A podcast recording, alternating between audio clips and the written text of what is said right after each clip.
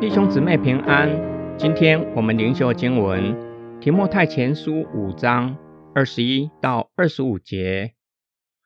我在神和基督耶稣以及蒙拣选的天使面前嘱咐你，要毫无成见持守这些话，行事也不要偏心，不要匆匆忙忙地替别人按手，也不要在别人的罪上有份，要保守自己清洁。因为你的胃不好，而且身体常常软弱，不要单单喝水，可以稍微用点酒。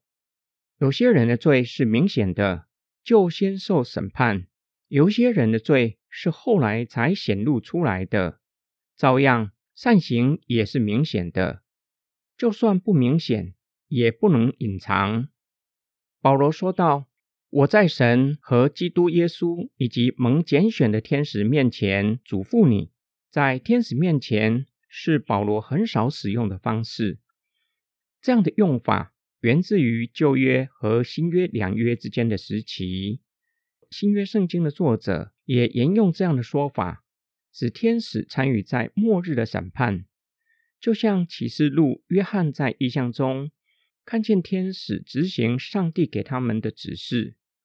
开启七晚、七印、七号，执行上帝对世界的审判。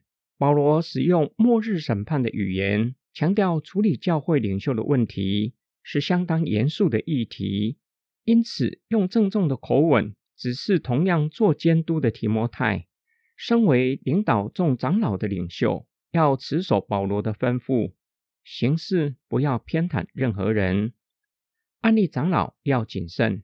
不要照进，要先确认那人是否合宜做长老，免得在那人的罪上有份，要承受连带的责任。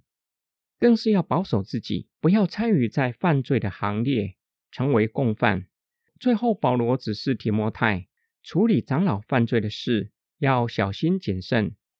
有些罪是显明的，在审判以前，罪证确凿。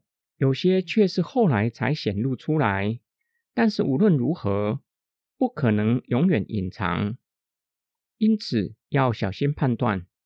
在郑重的指示中，夹杂保罗对提摩太的关怀，由此可见保罗是何等爱护后辈。当他指示提摩太在道德上要清洁，还不忘提醒他要照顾好自己的身体。今天经文的默想跟祷告，无论执行教会的纪律、进行惩戒，或是日常生活中做任何的决定，不照进是相当重要的劝勉。太快做决定，特别是仓促做决定，往往会误事，不仅容易犯错，也有可能在不知情的情况下成为共犯。即使没有触犯任何法律上的罪，也要承担后果。人是有限的，虽然无法对每一件事情有全面的理解，更何况对人更是无法达到全面式的认识。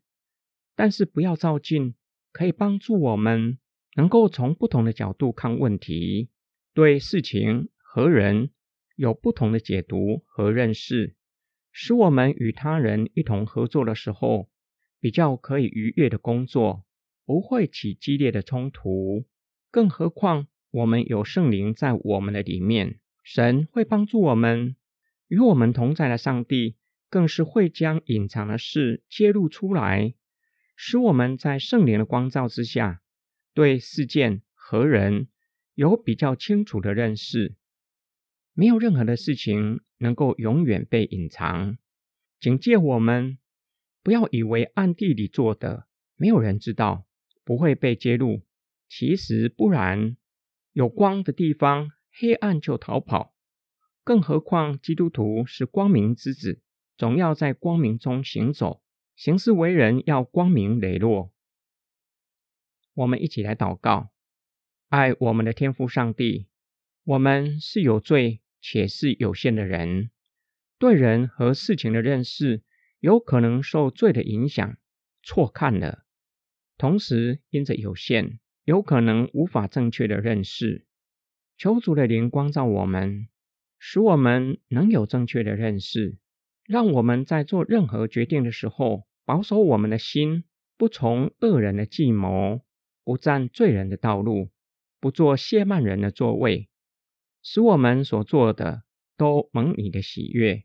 我们奉主耶稣基督的圣名祷告，阿门。